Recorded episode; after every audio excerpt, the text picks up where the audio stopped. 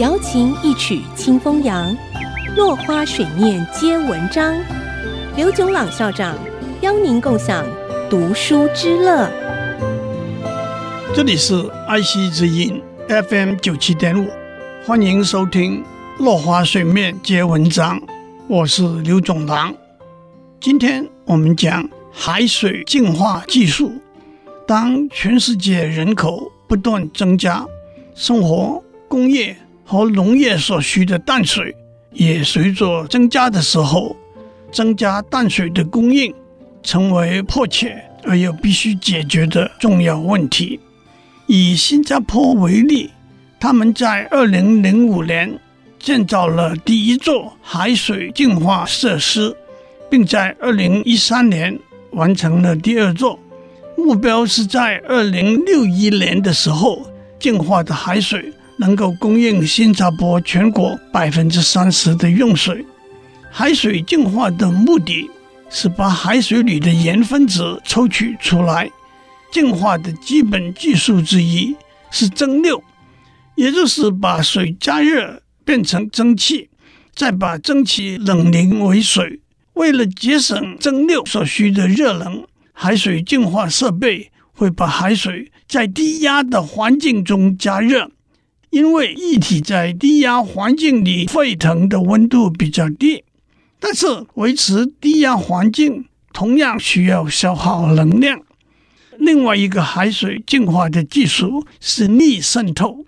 渗透这个化学观念是用一块半透水的薄膜，把一个容器分成两半。半透水的薄膜可以让水分子通过，却不会让盐分子通过。说的精准一点，是不会让水分子包住的钠离子或者氯离子通过。接下来，我们在容器的一边注入盐分低的清水，一边注入盐分高的海水。由于清水里的自由水分子比较多。海水里的自由水分子比较少，自由水分子会通过薄膜，由清水流向海水那一边，这就是渗透作用。但是如果在海水里边加上压力，阻挡清水这边的自由水分子流过来，就能够减缓渗透作用，甚至使它停顿下来。同样的。只要继续增加海水这边的压力，就可以倒转渗透作用，让海水中的自由水分子流上清水。这就是所谓的逆渗透作用，也就是利用逆渗透来净化海水的基本观念。不管是蒸馏技术也好，逆渗透技术也好，都会消耗非常多的能量。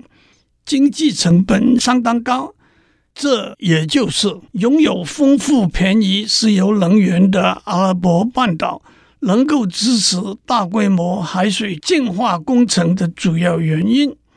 此外，香港、美国佛罗里达州等的海水净化都遭遇了经济和工程上的难题。